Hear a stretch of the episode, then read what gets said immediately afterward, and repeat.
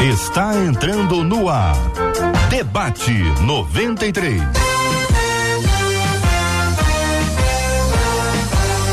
Realização 93 FM. Um oferecimento Pleno News. Notícias de verdade.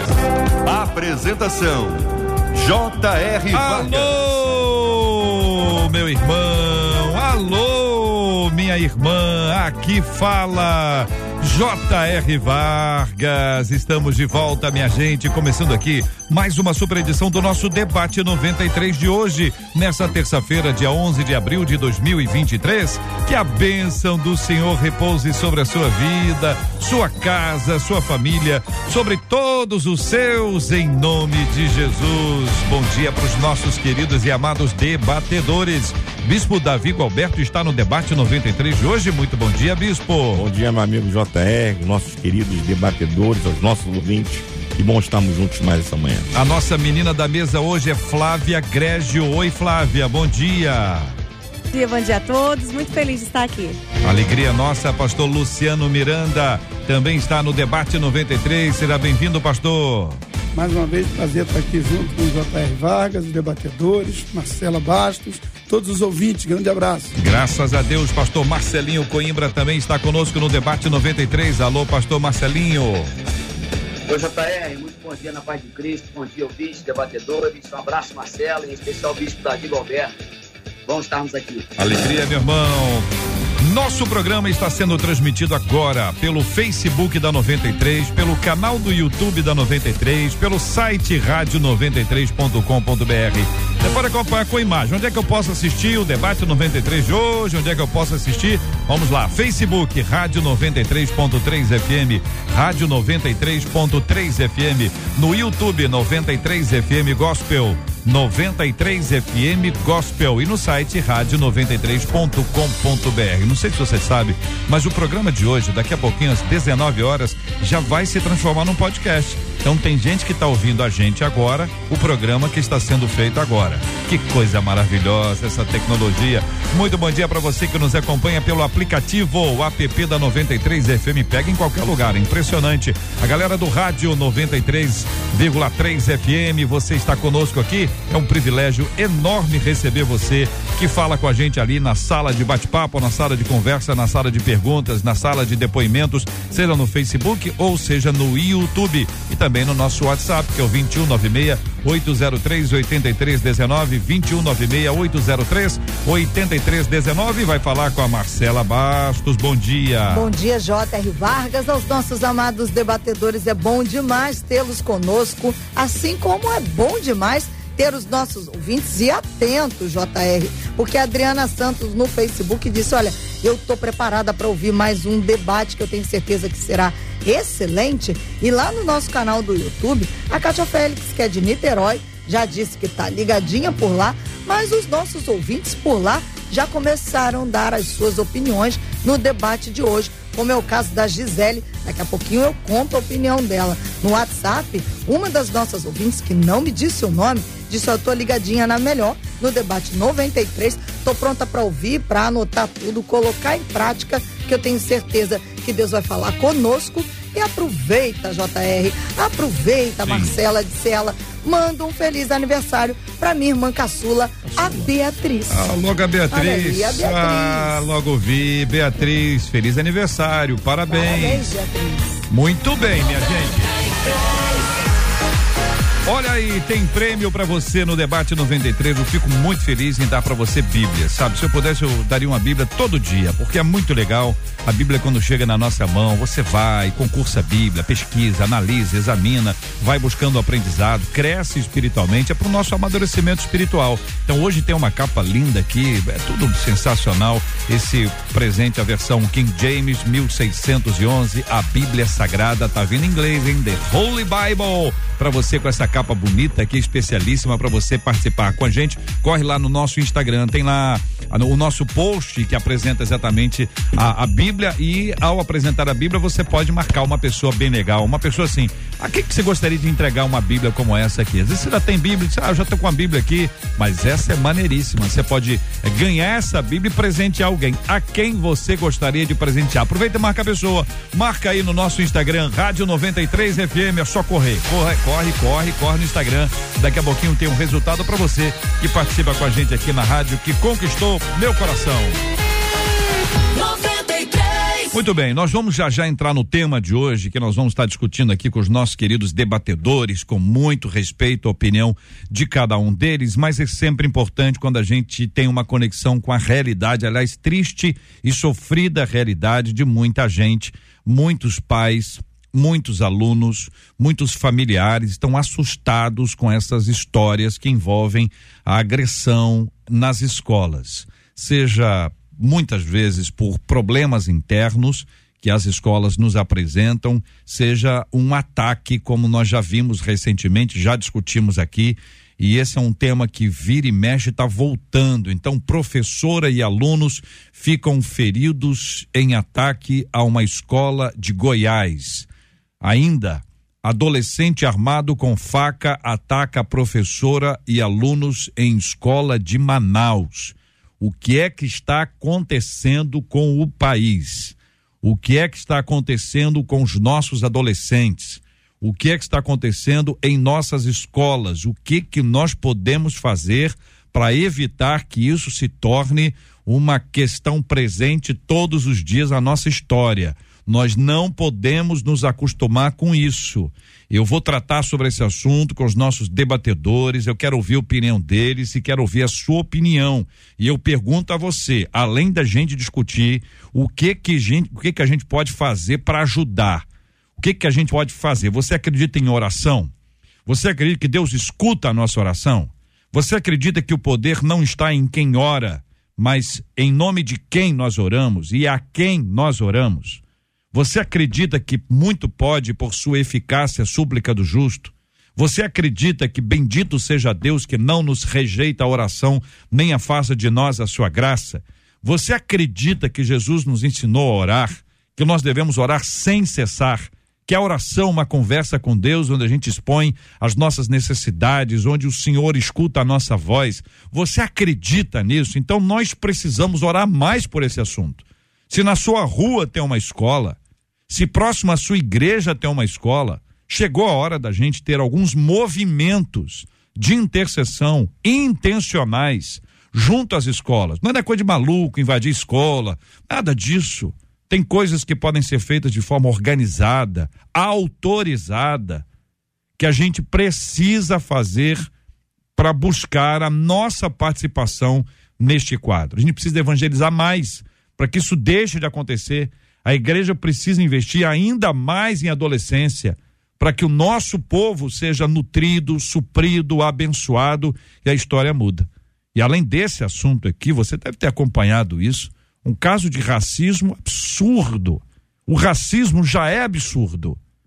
Mas esse caso do entregador de alimento, e aí a mulher ficou brava com ele, pegou a, a coleira do cachorro e ficou batendo no rapaz com palavras absolutamente absurdas, uma mulher estudada, uma empresária. Mas peraí, não pode. Então a gente está vivendo umas coisas meio doidas, gente, está acontecendo. Nós precisamos ter sabedoria. Vou voltar a esses assuntos, tá? Vou voltar a esses assuntos já já para você interagir com a gente, quiser dar a sua opinião, fique muito à vontade participando do debate 93 de hoje.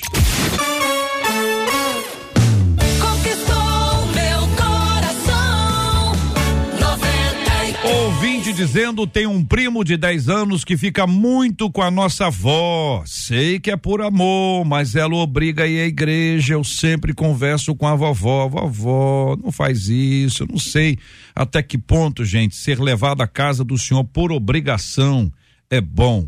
Isso gera hábito ou revolta? A obrigatoriedade aproxima ou afasta mais de Deus? Qual a maneira sábia de levar crianças e adolescentes à igreja? Ô Flávia, vou começar te ouvindo sobre esse assunto. Bom dia mais uma vez. Sua bom opinião. Dia, bom dia. É, bom, a gente tem que analisar todo o contexto, que foi um ouvinte que mandou uma situação, só que a gente não sabe o contexto da avó, a gente não sabe o contexto da criança, não sabe o contexto da filha que está deixando com a avó. Então, por exemplo, a criança, será que a criança ela não quer ir na igreja porque ela tem dentro da casa celular, possibilidades que impede ela de sair? Porque entre você, por exemplo, a gente teve um caso na nossa igreja de uma criança que entrou no departamento infantil e não queria ficar. Ela queria ficar no culto. E, tem, e a gente tem que ser maleável, tem que entender que tem um dia que você não tá afim. Então, não, então tá, deixa ele no culto, depois a gente volta lá e, traz, e tenta trazer novamente. E o que, que a gente viu? Que ele ia pro culto e chegava no culto, a mãe deixava ele aonde? No celular. No celular. Então ele queria ficar no departamento infantil? Não, porque hoje essa geração, o mais interessante é o celular. Então, de repente, pode ser que no contexto é que nessa casa, com essa avó, o celular é mais interessante uhum. e quando ela leva para a igreja, não pode ficar no celular, não vai mexer e a criança fica revoltada.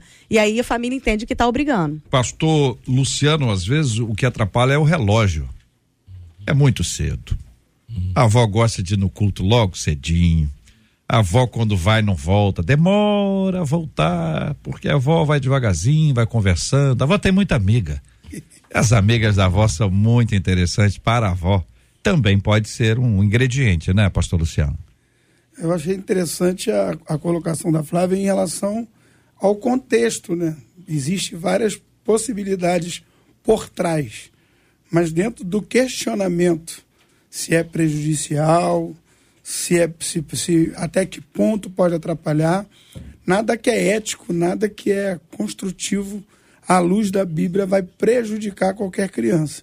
O que mais me preocupa, a despeito do contexto, é a idade com que se exige um respeito para que ele tenha escolha. Uhum. Eu sou pai de três, é. três homens, então foram criados na presença de Deus. E ali eu tive que entender e explicar para eles em questão de harmonia não foi uma questão de ferro e fogo, que é, estarmos juntos fazia parte do contexto família. Uhum. Eles estariam onde eu estivesse. Eles fariam o que eu estivesse fazendo. Ensinar o filho não é só dizer vá. Se eu estou indo, vamos juntos. Se eu fiquei, fiquemos juntos. Então, o contexto que a doutora falou, achei interessante. Uhum. Porque é, existe vários motivos. Qual é o motivo? Não sei. Mas a despeito disso, eu acho que se essa avó está indo com essa é, finalidade, mesmo com horário, mesmo com essas amizades, com essa demora, e aí vou ter que com a minha avó. É. O que está sendo ensinado é muito próprio para O que a gente precisa entender sempre é o seguinte: o assunto é em tese. Né? O assunto é em tese é o seguinte: é uma avó que está obrigando o menino a ir à igreja. A pessoa está dizendo, isso é bom, vai ficar revoltado. No caso como esse, aí tem todos os pormenores, como qualquer caso tem. Por isso que a gente faz sempre análise em tese. Então, em tese é o seguinte: convém, não convém? Se a criança falar assim, não vou à escola, você diz, ah, não deixa ela não ir à escola também, não. A criança fala assim, eu não vou almoçar. Também não almoça, não, fica sem almoçar. Hoje à noite eu vou ficar acordado na noite, fica. É assim o tempo inteiro ou é só em relação à igreja?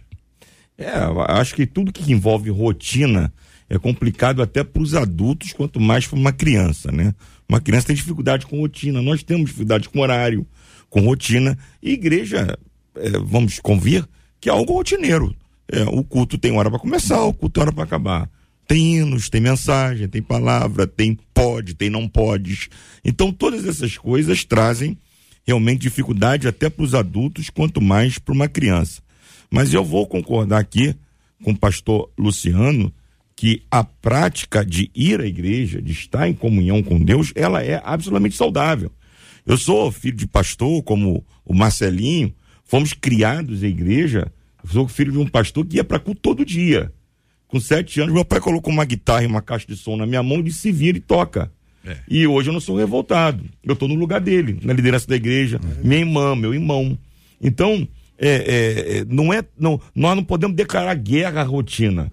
Nós temos que ensinar os nossos filhos desde pequeno que existem rotinas que têm que ser obedecidas e são saudáveis e serão importantes para a vida deles durante todo o percurso uhum. da vida deles. Eu acho que, que não obstante a, as teses que envolvem o assunto, dentro do foco que você trouxe, eu acho que é por aí. Pastor Marcelinho, querido. JR, esse, esse assunto ele é polêmico desde sempre, né? O próprio Cristo lá atrás ele já reprimiu os discípulos quando eles não queriam deixar as crianças chegar até ele. Ele falou: não impeça, deixai vir a mim as criancinhas, porque das tais é o reino dos céus. Mas, de fato, pode gerar revolta. Se quem estiver levando a criança para esse ambiente de culto, de adoração, não estiver fazendo de forma agradável. Agora, a criança de 10 anos, ela não tem escolha nesse fim, como o senhor falou, JR. Ah, vai almoçar? Não, não quer, não vai comer. Como é isso? Não, não pode ser assim. Então, olha, quando eu tinha 12 para 13 anos, o meu avô falava, tem culto da palavra, meu falecido e saudoso avô, Teotônio Simões Coimbra. Eu ia caminhando com ele, a passada dele eu tinha que dar duas, eu quase ia correndo atrás dele para a igreja, mas eu acompanhava ele. Eu ia para a igreja porque eu queria tocar na banda da igreja, eu queria tocar tarol, daqui a pouco comecei a tocar trompete. A banda acabou, virou orquestra, e eu estou aqui, eu segui, como disse o pastor Davi Galberto. E assim, eu tomo o exemplo de cada um dos irmãos e entendo que quem alimenta, quem entrega o pão, também deve entregar a educação. Então, se ensinar os princípios que a Bíblia ensina, que a palavra de Deus ensina para a criança, a criança vai respeitar e não vai reclamar. Ela não vai se revoltar, pelo contrário. A autoridade ela não se discute, ela se obedece. Então, como disse Paulo para Timóteo, sua segunda carta, no capítulo 1, se a gente ler os versículos 3 ao 5, ele vai falar de uma fé sincera. Ele aprendeu com quem? Com sua avó, com sua mãe, sua avó Lloyd, sua mãe Eunice. Então, é um detalhe importante que educação também é condição. Eu não posso deixar a criança aí ao Léo a, a, a pastora falou com muita propriedade, pastora Flávia, o celular hoje atrapalha e nós temos que sim conduzir a criança no caminho que ela deve andar, como diz o Provérbios, capítulo 22, verso 6.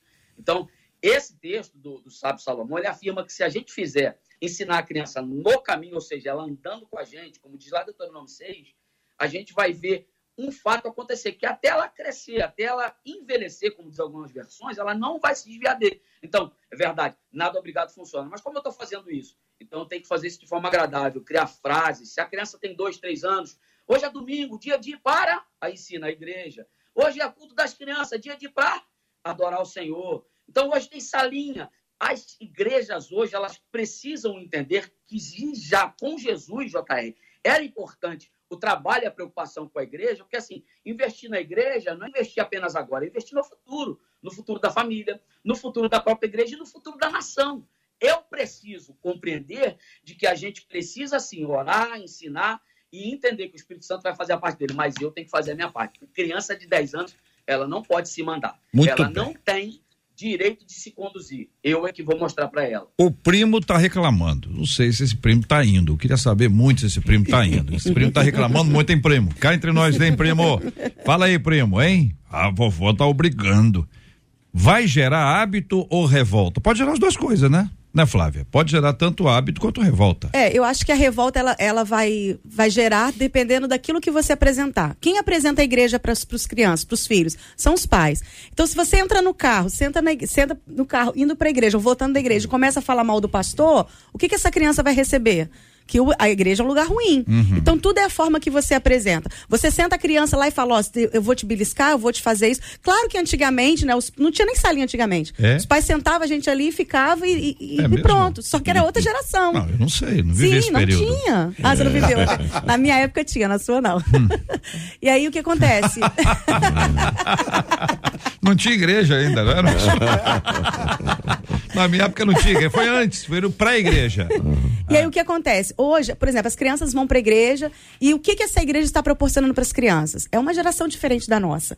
Então hoje, a criança sentar ali e participar de um culto de duas horas, para ela é uma eternidade. É. Porque muitas vezes o que está sendo ministrado ali não está no alcance, é, não está na, na maturidade espiritual dela. Então é chato. Então é enjoado. Então o que, que vai ser melhor para ele? Ficar em casa no celular. Gente, mas é uma coisa impressionante, porque tá todo mundo hoje dizendo o seguinte, olha, você tem que dormir na mesma hora, acordar na mesma hora, comer na mesma hora, que Então. isso é saudável. Tudo isso está sendo criado para a gente entender o seguinte, a rotina é ela faz importante. parte. Isso aí. É fundamental, você aprende repetindo. Isso não é aí. isso, Agora, Flávia? sobre a revolta, eu, que- eu queria apontar um, Claro. um- um detalhe. É, independente do que se monta, porque existe igreja. Hoje, o, o- o ministério mais solidificado no meu ministério é a sala das crianças, com pedagogas, toda a estrutura, isso é muito legal. Porque eu tenho pais que estão frequentando a minha igreja por causa da minha estrutura, do Team e do Kids. E isso é muito atra- atrativo.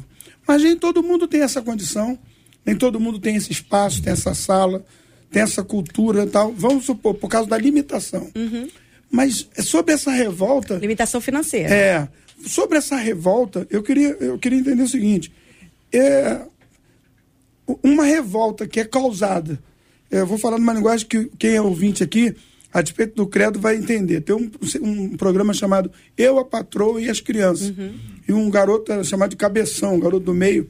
Uhum. E ele fala, papai, eu tô revoltado. É o Júnior. Ele falou, por quê? Só não deixa fazer nada, eu não posso fumar. Eu não posso cheirar, pô. Eu não posso entrar em gangue. Pô, eu não posso fazer nada disso, pô. Eu tô ficando revoltado. Então, assim, é, a gente tá preocupado com a revolta ou pelo motivo da revolta. Porque a revolta dele não justifica nada. É até meio em comédia ele falando isso. Uhum. Não posso cheirar, não posso roubar. É. Não, não pode mesmo, não. Graças a Deus. Então vamos lá, a revolta do primo. Será que ele está indo? Está revoltado? Por qual motivo? Qual é o motivo que está criando a revolta? Então, ainda que se criasse uma revolta, para que liga eu estou indo. Ainda que se criasse uma revolta, eu não me arrependeria em ter uma revolta de um filho, porque eu ensinei o caminho certo. É melhor eu ter alguém revoltado contra mim, porque eu mostrei o caminho certo, o que é ético e o que é moral, do que eu ter alguém que não se revoltou, mas que foi por um caminho totalmente distorcido. Muito bem, vamos ouvir a opinião dos nossos queridos e amados ouvintes que estão interagindo conosco pelo nosso WhatsApp 2196 803 8319 2196 803 8319 na sala de conversa, na sala de perguntas e comentários aqui do Facebook, do YouTube da 93. Estamos transmitindo agora com imagens. Você está acompanhando a nossa imagem aqui. Que Deus abençoe você. Obrigado, você que nos acompanha. Tem gente que nos acompanha da TV. Coloca na TV e curte o debate na TV. Tá vendo o pastor Marcelinho lá em Itaperu, naquele clima de montanha, é, fresquinho, a beça. É um, é impressionante, né, Marcelinho? Quente, que, é, que é toda a vida, é quente a beça. Marcela Bastos, e aí? Agora estamos aqui, né, JP? A Gisele disse assim pelo YouTube: enquanto são crianças, da minha opinião, acho que tem que acompanhar os pais. Mas a comunhão precisa fazer parte da vida familiar. Da, da, da, do meio familiar, a comunhão com a igreja de maneira que seja prazeroso, que a criança sinta prazer em ir. Já o Marcos disse assim: obrigado, não.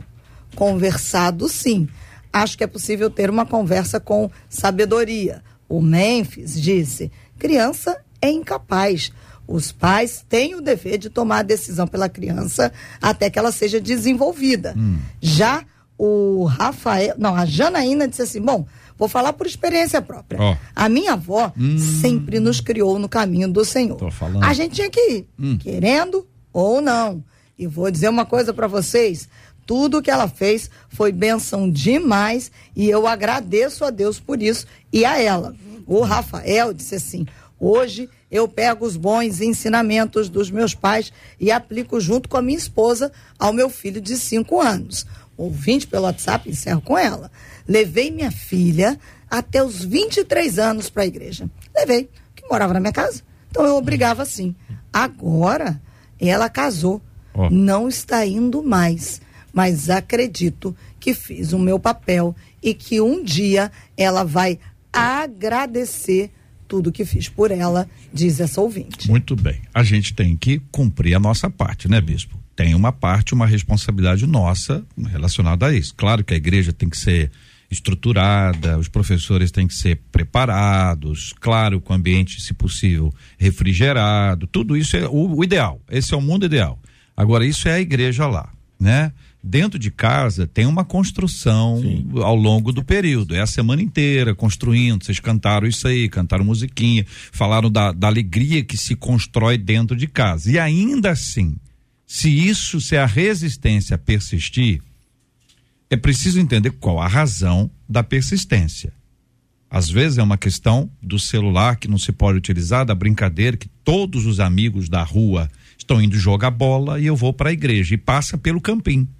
Uhum. E a galera zoa. A galera já, claro que zoa. A gente zoa aqui, como é que a galera não vai zoar?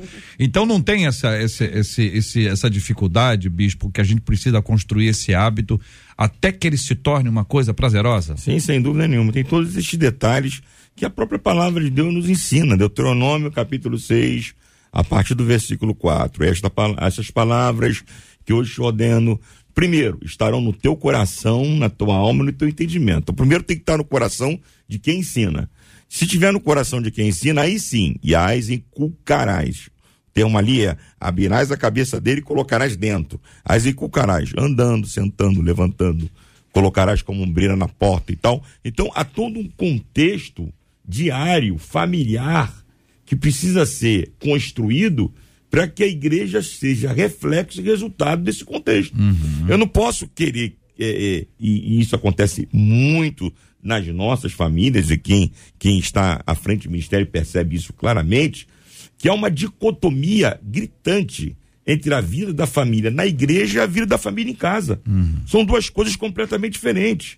E a criança percebe isso e reage contra isso. Então é preciso que haja uma convergência. Aquilo que eu sou na igreja, eu sou em casa.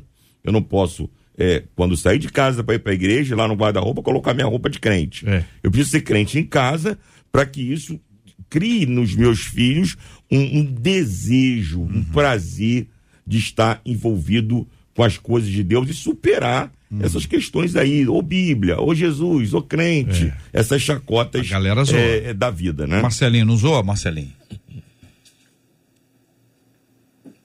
É, é rádio, tá, Marcelinho? Só pra lembrar você que você tava achando que é televisão só, né?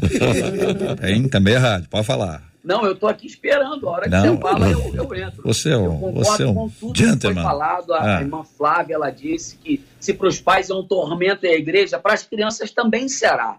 Eu concordo que o pastor Luciano disse que as igrejas precisam ter estrutura, como eu falei, tem que ter gente lá, como você bem disse, JR, qualificada, que fale a mesma linguagem, que a criança entre, se sinta bem, porque aquilo vai fazer a criança voltar para aquele ambiente. Por que ela quer ficar no celular? Ela se sente bem no celular. Então nós temos que fazer a criança chegar na igreja, ter alguém ali alegre, vestido com a carinha feliz, recebendo, ah, seja bem-vindo, porque a gente tem que fazer aquele ambiente ser legal para ela. Então ela quer estar onde ela se sente bem. Gente que está mal-humorada, gente que está estressada com a vida, vai voltar para lidar com criança? Ele vai deixar a criança lá ficar em pé, meu irmão, olhando o celular dele na salinha. Não está nem aí para isso. Então é importante que a gente tenha pessoas lá, que as crianças se sintam amadas, bem-vindas, uma salinha legal realmente, como disse o pastor Luciano e disse o irmão é, é, pastor Davi Galberto, bispo Davi Galberto, que a gente precisa entender que a função de formar e informar é nossa. É nossa. É claro, nada obrigado vai legal, nada. Toda vez que meu pai e minha mãe me obrigavam a fazer alguma coisa, eu não fazia porque eles estavam obrigando. Eu dava um jeito de burlar, então, então eu ficava chateado. Então, essa obrigatoriedade pode afastar Deus. Por isso que tem um ensinamento. Marfel Henry vai dizer que o conhecimento é a mãe de toda devoção. E o próprio Cristo disse, João 8,32, que se a gente conhecer a verdade, a verdade vai libertar. Então temos que ensinar a criança, conversar com ela. Ó, sabe por que, que a gente vai para a igreja? Lá a gente vai para adorar a Deus, para agradecer a Deus, para cultuar o Senhor. Você vai estar na salinha, um monte de gente feliz e alegre, tem um lanchinho, tudo isso é um contexto. Ó, senão a gente vai criar um monte de criança como eu, tipo, vai chegar na igreja e não vai querer nem assistir o culto, meu irmão, vai preferir ficar dormindo. Então é importante a gente tomar cuidado em relação a tudo isso para a gente fazer com que a criança já cresça estruturada, como diz o texto do profeta Osés, capítulo 4, verso 6. O meu pastor chama criança que acha que pode mandar em pai e mãe de fedelho. O pastor Silas Lima Malafaia chama esse fedelho, não pode mandar em você. Então, quando a gente dá instrução para a criança, a gente não deixa ela perecer. Porque o que diz o texto de Osés, profeta Osés 4, 6? O meu povo perece porque falta conhecimento. Quando eu ensino em casa, quando chega na igreja, vai ser só um complemento disso. Então, é, é mais ou menos, JR, toda essa narrativa que os irmãos fizeram, a gente tem que fazer. É ensinar em casa, é rotina mesmo. Pastor. Sentando, levantando, deitando, andando. É esse ensinamento. O senhor falou também sobre lanchinho. Faz toda a diferença, né? Vai. É, é. Muito bem. O senhor falou também sobre receber com alegria. O senhor fez uma cena aí que eu queria pedir que o senhor repetisse. acabei de descobrir uma outra unção que você tem, a unção do comediante. É, é, eu, né? Sou eu, né? Tá bom. Mas Flávia. tem que ter realmente, JR. A Tem. criança chega na igreja, recebe na portaria de qualquer jeito. Irmão, tem que ter alguém ali feliz. É isso aí. A criança tem que chegar e achar: aqui é o meu lugar, aqui é o melhor lugar que eu tenho que ficar. Então é, é isso que a gente tem que pensar. Tudo bem. Então, em em cima do que o pastor Marcelinho falou, é uma coisa muito importante. Por quê? Porque o ser humano, ele tem, ele tem, que, senti- ele tem que sentir o senso de pertencimento. Eu tenho que fazer parte desse lugar. Por que, que a recepção da igreja é tão importante? Porque quando chega um visitante ali que ela é recepcionada, ele fala, uau, eu sou bem-vindo nesse lugar. Então a igreja ela tem que se preocupar com isso. É muito ruim você entrar e sair numa igreja. Eu uma vez eu visitei uma igreja que eu falo que eu entrei na casa, eu comi, abri a geladeira, deitei, me alimentei, fui embora e ninguém me deu a paz do até hoje. Então a igreja em si tem que ter essa recepção para a pessoa se sentir pertencente àquele ambiente. E a criança não é diferente. Ela tem que se sentir pertencente. Se ali é um rebanho, se ali é um aprisco, os cordeiros também têm que fazer parte do aprisco. Então, a igreja tem que fazer esse, tem que abraçar, tem que fazer essa parte. Segunda, segundo ponto que é fundamental: os pais hoje estão perdendo a autoridade. A Bíblia fala, nos ensina que a autoridade que Deus deu para a vida da criança foi dada aos pais. Os pais são responsáveis pela vida espiritual daquela criança. Só que muitos pais eles estão negligenciando isso. Então, se eu sou autoridade, você está aqui embaixo da minha asa, você vai comigo. Depois que você crescer, você vai decidir. O que eu não posso fazer é, você vai comigo porque eu mando aqui e acabou. Não. Você tem que demonstrar para ele o quanto é bom aquele ambiente, o quanto vai fazer importância, o quanto é importante ele estar tá ali. Então, eu preciso colocar no coração dele de que ele faz parte daquela família e que a igreja também é um lugar para ela. Essa coisa da, da importância, né? Porque é uma coisa assim, não é uma ação estratégica, é uma ação normal. Na igreja nós acolhemos as pessoas e é preciso acolher bem as pessoas. Cada igreja tem uma cultura, né? Tem o estilo de música, a maneira por onde as pessoas chegam, a estrutura de sala, cada um. Mas o ser humano que está ali acolhendo, que vai receber a criança, que vai interagir com ela, que vai compartilhar o evangelho com ela, tem que usar uma linguagem que a criança entenda. Porque também tem gente chata. Tem ou não tem? Deve ter, né?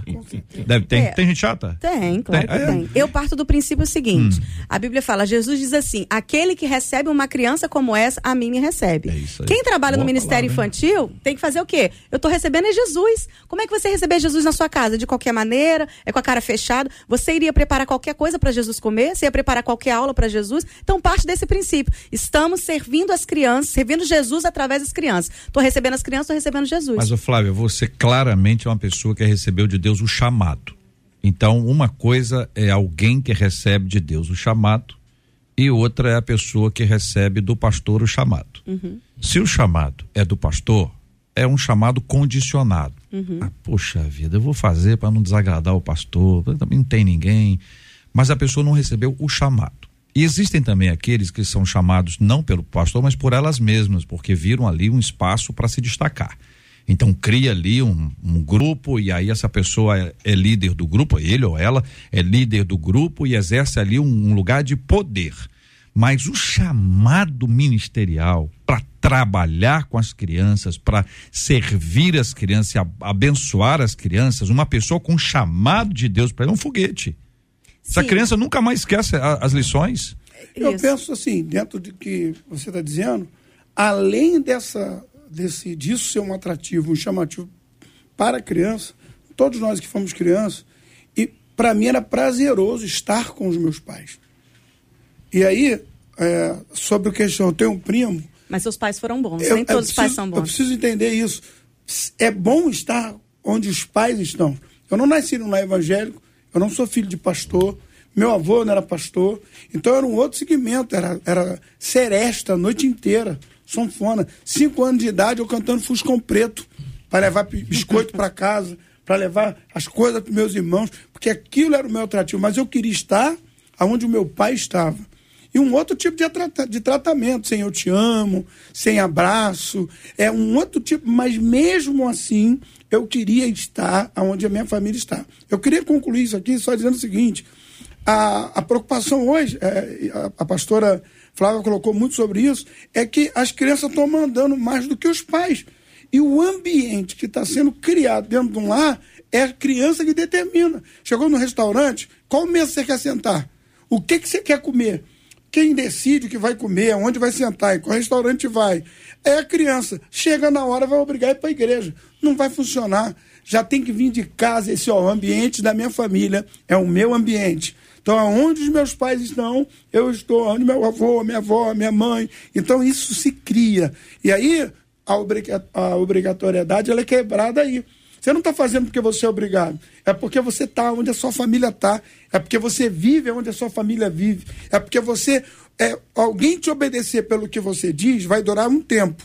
Alguém te obedecer pelo que você faz vai ser permanente. Porque a atitude copiada ela influencia a alma aquilo que você ouve entra no ouvido, hum. sai no outro. Muito bem, minha gente. É, são 11 horas e 37 minutos na 93. Eu preciso conduzi-los para o próximo assunto, mas quero deixar com os nossos ouvintes a lembrança de uma canção especial de Vanese Rodrigues aqui na 93. Olha só.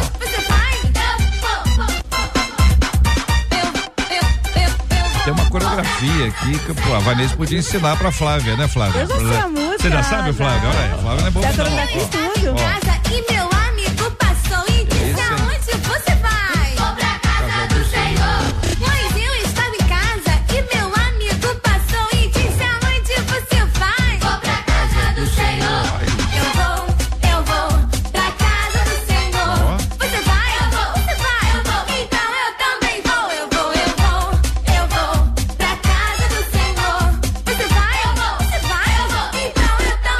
Que isso, hein, vou. Vanese? Sucesso! Que que é isso? Eu vou pra casa do senhor é pra trazer ao coração da gente essa lembrança tão preciosa, minha gente. 93. Muito bem, gente. Casos complexos e difíceis. Professora e alunos ficam feridos em ataque à escola de Goiás. Isso aconteceu na terça-feira, dia 11. ah, e a gente precisa identificar isso como uma realidade. Terça-feira, dia 11 é hoje. Terça-feira, dia 11, terça-feira, dia 11 é hoje, agora há pouco. Uma professora e dois alunos ficaram feridos após um ataque nesta manhã no Colégio Estadual Dr. Marco Aurélio, na cidade de Santa Teresa, em Goiás. As vítimas foram levadas para um hospital da região e não correm risco de morte. De acordo com a Polícia Militar, o autor do atentado é um estudante de 13 anos. O garoto foi contido por funcionários da escola e depois apreendido pela PM. Um machado e um estilete e facas foram encontrados com o adolescente. Aí a gente vira para ontem, Manaus. Um adolescente atacou com uma faca uma professora e dois alunos em uma escola particular de Manaus. Segundo a direção do colégio Adventista, os três feridos precisaram de atendimento médico. As vítimas passam bem. Em nota oficial, o Instituto de Ensino se solidarizou com todos os envolvidos, reafirmou que preza, parará, o governador do Amazonas deve publicar um decreto criando um comitê permanente para monitorar a ameaça e tal. O governador do Rio fez isso há acho que 15 dias ou três semanas atrás, uma reunião com todo mundo para poder estabelecer uma, um processo para isso aí, com algumas coisas, inclusive com uma ideia muito interessante que é aquele bo- botão do pânico, que foi uma ideia da nossa querida Rosane Félix. Então eu trago isso aqui para a gente poder entender esse tempo maluco que a gente está vivendo. Porque a gente precisa entender e dizer o seguinte: o que, que eu posso fazer para ajudar a resolver essa história? Posso começar com o senhor, Bispo? Sim. Ontem também eu estava comentando com a Marcela aqui que lá na, na Vila da Penha, um, um adolescente apareceu com uma faca na, na mochila e foi pego e trouxe um pânico muito grande na, na escola. O, o, o momento é um momento muito grave, é um momento muito difícil.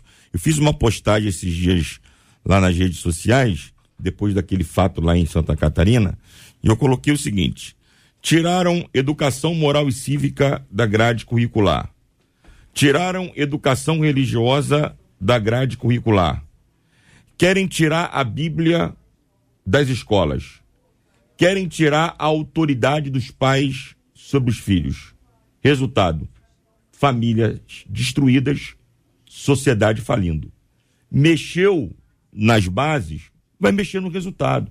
E é isso que nós estamos vendo e vamos ver mais dia após dia, se não houver uma mudança nesse contexto familiar. Se não houver uma mudança que passa pela autoridade do Estado, restaurando questões que foram retiradas, e passa também pela autoridade das famílias. Nas nossas próprias igrejas, como nós estamos discutindo aqui agora, as líderes dos, dos nossos ministérios infantis estão lidando hoje com uma criança que já não tem autoridade dentro de casa. Como é que ela vai respeitar a líder lá do Ministério Infantil? Então, é um contexto que tem que ser mexido. Quando você trouxe o tema aí, você foi muito feliz quando disse que a ação principal nossa precisa ser no campo espiritual, porque nós estamos lidando com uma batalha espiritual, então a oração é fundamental, mas ações precisam ser tomadas e essas ações passam pela restauração do papel dos pais com relação aos filhos e o Estado também trazendo suporte, restaurando questões que foram retiradas do contexto educacional. Flávia. É, Eu não tenho dúvida que essas ações todas sejam espirituais, não tenho Sim. dúvida disso. Agora, nós, enquanto pais, nós precisamos instruir as nossas crianças dentro de casa do que fazer. É, uma, acho que foi na Vila da Penha, se eu não me engano, a criança que foi pego com os materiais na mochila foi porque ela levou porque estava com medo. Ó, Então, assim, a gente precisa preparar. Ontem, ontem à noite, a minha filha estava conversando com os amiguinhos e uma delas falaram, falou assim: Olha, é, eu soube que tem gente querendo entrar nas escolas para matar as crianças, então eu acho que a gente tem que fugir. Olha só o pensamento. Então tá gerando pânico entre as crianças, entre as famílias, porque literalmente os demônios estão à solta no nosso país e fazendo uma arruaça. Pastor Luciano. É, eu estou com uma, uma, uma informação importante. Nós identificamos 511 perfis com apologia de ameaças de ataque nas escolas nos últimos dois dias. Esse é do ministro Flávio Dino, né? Isso. Aí a gente vê que a- propagar o medo e a- a- por causa de algumas ações que não são fake news, são reais, elas estão apavorando pessoas. Minha neta ontem, meu filho me liga, minha nora, pastor, pai, eu não vou mandar para a escola, o que, que o senhor acha? Porque distribuiu aqui na cidade que vão entrar nas escolas. Eu falei, não leva ela hoje, não, não há necessidade, tudo bem, mas é, vamos ter esse cuidado. Porém, a gente não pode viver debaixo desse medo. E eu concordo com a palavra do bispo e me apoio na tua. É espiritual. Precisamos orar. Eu moro em Teresópolis, uma das cidades mais seguras do Brasil. É, deve, estar no ranking aí, a 14 mais segura do Brasil, incluindo o Rio Grande do Sul. Então, a segurança ali é total. E mesmo assim, a gente sofre essa ameaça, esse medo, esse pânico. A igreja precisa se despertar para orar pelas crianças, pelas escolas e o governo trabalhar com uma segurança, um guarda, uma polícia, em frente a cada escola, pelo menos nesse período, até que a gente possa ter aí paz e tranquilidade no Senhor. Pastor Marcelinho. Então, JR, eu, eu acho que toda essa pressão que as crianças, os pais, a sociedade, sobretudo Fluminense, está vivendo hoje, não, por que não dizer do Brasil, que a gente está vendo casos espalhados em toda a nação, essa pressão está virando uma opressão de verdade. Porque eu acho que não. Acho que foi ontem que eu vi no, no Instagram do, do meu amigo, pastor Bruno Fernandes, ele colocou que acho que a mídia está é, é, colocando muita ênfase nisso, e como disse o pastor Luciano, acaba é, é, polarizando, acaba capilarizando, distribuindo isso de uma maneira que vai virar uma opressão. Então nós temos que sim entender que a igreja ela, ela não tem uma missão. Deus não tem uma missão para sua igreja. Deus tem uma, uma igreja para a sua missão. Qual é a missão que Deus tem? Salvar o perdido, alcançar o caído. Nós precisamos orar muito, nós precisamos entregar os governantes nas mãos de Deus, nós precisamos que esse conjunto de ações que a igreja deve fazer venha afetar na sociedade. Porque senão a nossa vida vai virar exatamente aquele ato religioso, aquele, aquele, aquele sistema que a gente vira no, no, no, numa rotina diária que apenas vira pura religiosidade. A gente não pratica aquilo que deve ser feito. Então nós temos que tomar cuidado. O que Paulo falava, a gente tem que tomar essa, essa obrigação. Eu não tenho que obrigar as crianças a fazer o que não é responsabilidade delas. Responsabilidade delas. Paulo fala, quando era menino fazia coisa de menino, mas quando cheguei à idade adulta, nós temos que entender que a gente já passou essa fase. A igreja tem que amadurecer e entender esse tempo que ela está vivendo. E guerrear, buscar ser espelho para essa Perdemos a conexão com o nosso querido amigo pastor Marcelinho, que está na, na abençoada Itaperuna. Então, vejam bem, nós podemos desafiar cada um de nós. Isso aí é cada um de nós. Não é o pastor que tem que organizar isso. Ah, o pastor não fez, o pastor. Você vai lá, você chama as pessoas, conversa com o pastor, organiza isso, se dispõe a ajudar, esteja na porta das, da- da- da- das escolas, traga uma palavra boa para os alunos. Gente, se a gente fizesse, im- imagina bem, imagina, só imaginar. A escola, as crianças, os alunos saem e passam por uma calçada. Se a gente fizer um corredor Tá bom? Assim, só para dizer, Deus te abençoe, vá em paz, que Deus abençoe sua vida, Jesus te ama. É pregar, pregar, pregar o cara lá, ouvir e tal, que às vezes isso aí não dá para fazer, entendeu? Tem que ter equilíbrio, sabedoria, estratégia interessante para isso, uma palavra boa. Gente, muda a nossa vida, um bom dia muda o nosso dia. Aproveita que você mora próximo de uma escola, quem sabe você possa agir assim. Não, você tem contato, você pode entrar, você faz parte do grupo de pais daquela escola. Meu Deus do céu, hoje, se você chegar hoje e falar assim, gente, é o seguinte, nós vamos fazer uma reunião de oração para abençoar os nossos filhos. Você acha que eles não vão? Vai. Ah, eu não, eu não sou da sua religião. Não tem problema, filho. Nós queremos orar, pedindo para Deus abençoar. O que nós queremos não é para levar para a igreja, não. Cada um aqui com a sua responsabilidade. Nós queremos pedir que Deus abençoe os nossos filhos. Você acha que o povo não vai? Essa é uma hora da gente abençoar, sem querer aproveitar de oportunidade para levar a pessoa para a igreja. Isso é outra história. Tem duas coisas que são diferentes. Chamar a pessoa para a igreja não é evangelismo. Chamar a pessoa para a igreja é chamar a pessoa para a igreja. Evangelismo é quando você fala do evangelho. Chamar as pessoas para a igreja, chamar a pessoa para ir na sua casa, chamar a pessoa para ir na rádio, chamar a pessoa para ir não sei aonde, é só um convite. Evangelismo é pregar o evangelho. Uma das formas lindas da gente pregar o evangelho é abençoando a vida das pessoas, orando por elas. Sabe por quê? Porque a coisa tá feia.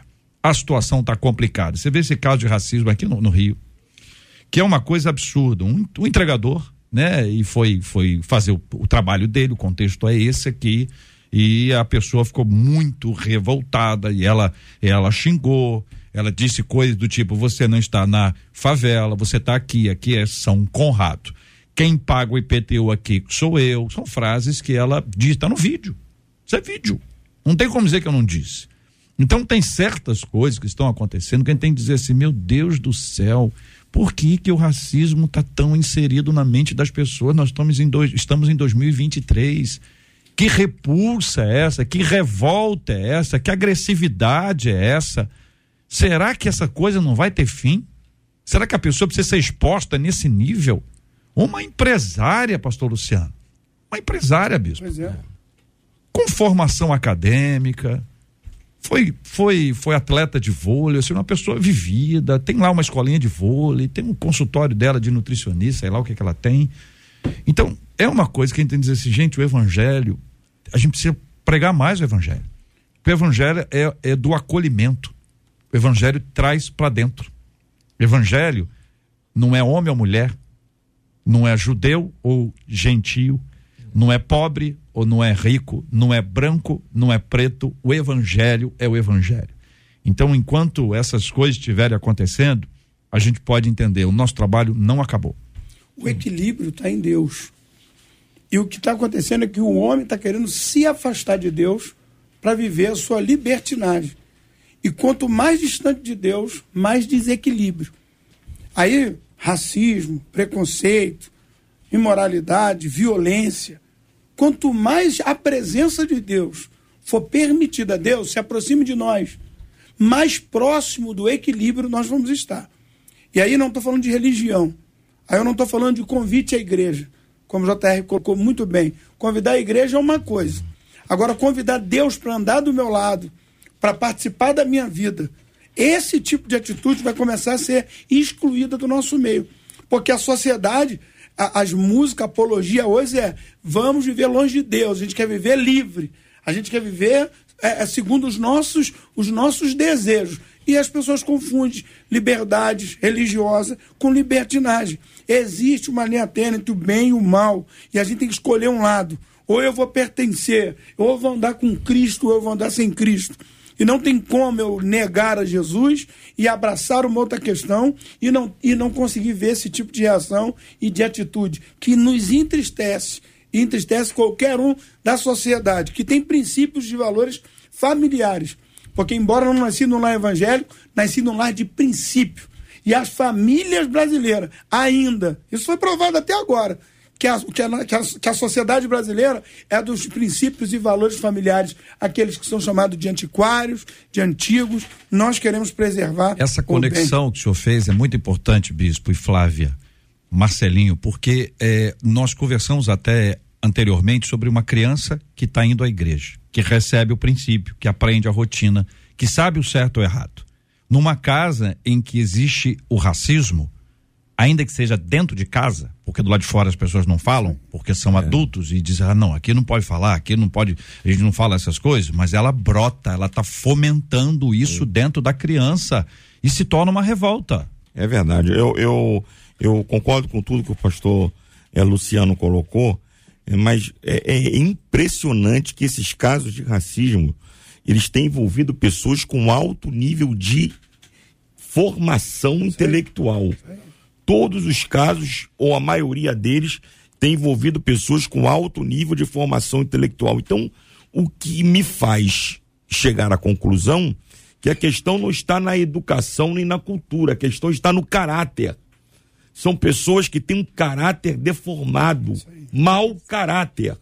São pessoas que, embora tenham, embora tenham anéis no dedo, diplomas na parede, mas têm uma deformação de caráter.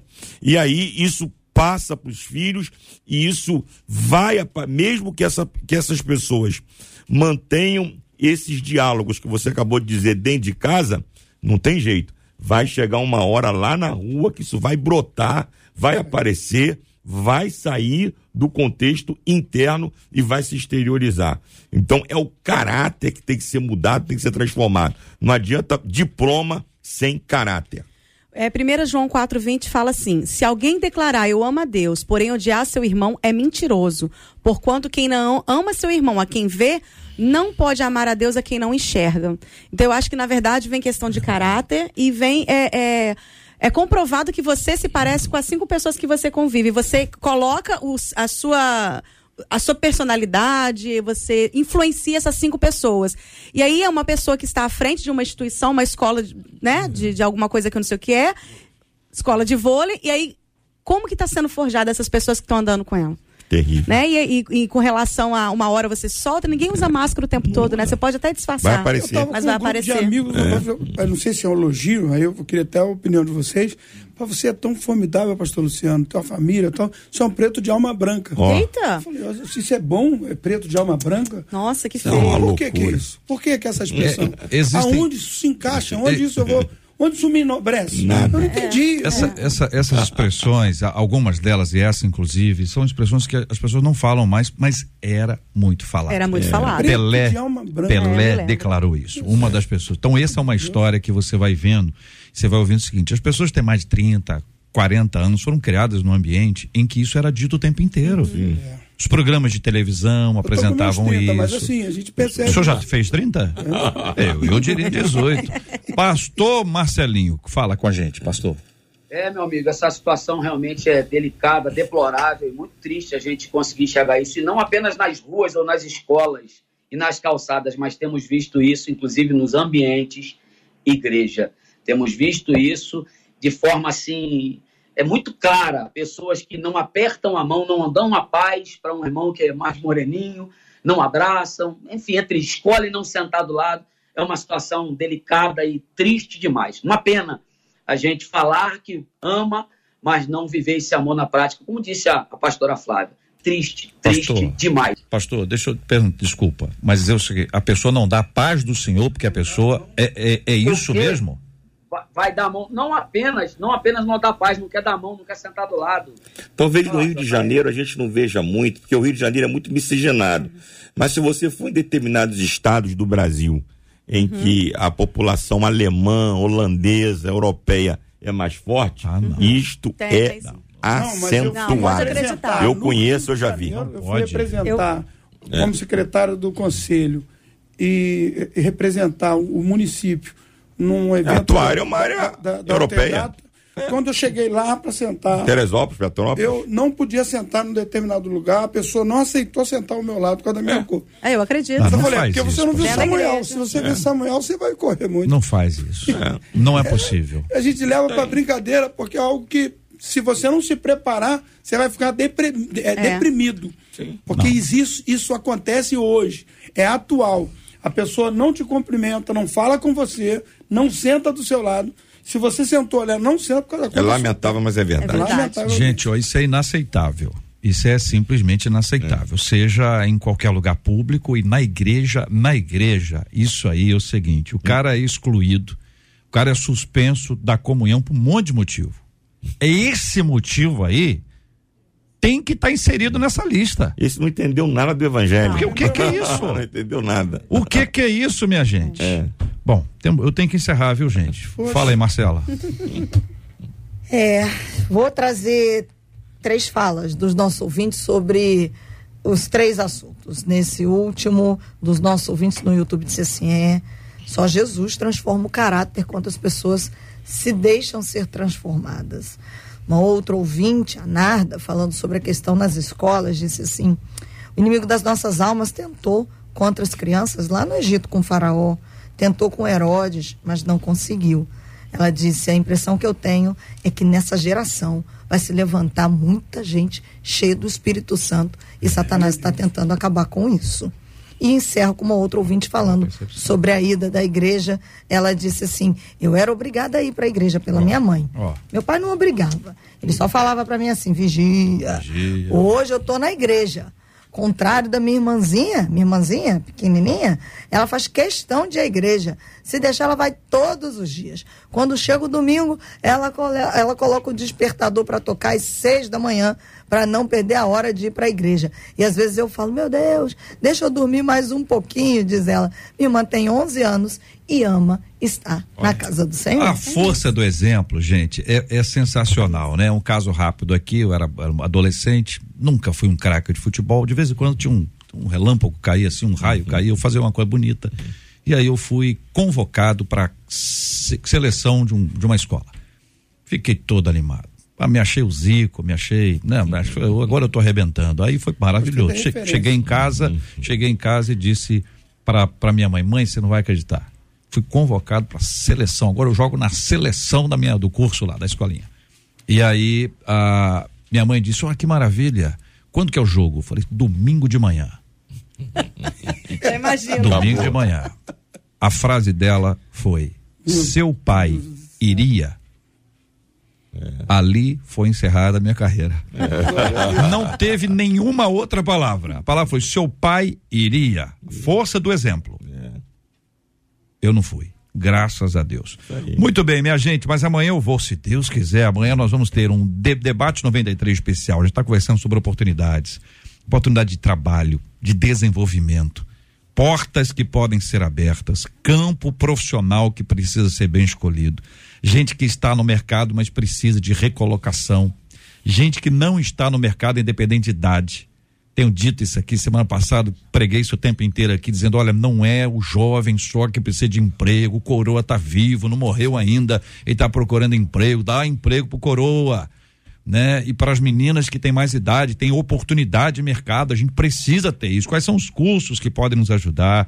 Quais são as portas que podem ser abertas? E nós vamos em busca disso amanhã, se Deus quiser. Nós vamos estar juntos aqui a partir das 11 horas da manhã em mais uma edição do nosso Debate 93. Gente, eu tô correndo aqui. Bispo Davi Gualberto, obrigado. Flávia Grégio, obrigado. Pastor Luciano Miranda, pastor Marcelinho Coimbra, muito obrigado a vocês pela presença encantadora aqui no Debate 93. Parabéns aqui o nosso ouvinte que ganhou o prêmio hoje, ganhou uma Bíblia maravilhosa. Foi o Jonas Santos, arroba Jonas ponto Santos Silva 14 Jonas Santos, parabéns. Você ganhou essa Bíblia linda, pode ser sua ou pode dar de presente para alguém, vai abençoar a vida de alguém. Nosso querido Jonas, muito obrigado à nossa equipe trabalhando muito pela realização do nosso debate 93 de hoje e nós vamos orar. Nós vamos pedir a bênção do Senhor sobre a vida dos nossos ouvintes diante dos temas que nós interagimos hoje aqui. Vamos pedir a graça do Senhor sobre todos e vamos pedir que o Senhor cure os enfermos, que o Senhor visite os corações endutados e ministre a bênção do consolo. Bispo, ore conosco. Pai, nós te pedimos que o Senhor dê sabedoria aos pais para criarem seus filhos no temor do Senhor, não por obrigação, mas como um ministério. Nós pedimos que o Senhor dê aos filhos um espírito obediente para entenderem que não há lugar melhor do que a tua presença. Nós oramos por esse caos que tem acontecido nas escolas de todo o Brasil, esse espírito maligno que tem se levantado contra os nossos filhos. Que o Senhor dê às autoridades uma estratégia para frear esse avanço e, através do teu Espírito Santo, repreenda todos os poderes das trevas que se levantam contra os nossos filhos. Oramos pelos enfermos, que o Senhor visite, trazendo alento e cura para a glória do teu nome. Muito obrigado pela Rádio 93, por todos os nossos ouvintes. Te agradecemos em nome de Jesus. Amém. Que Deus te abençoe.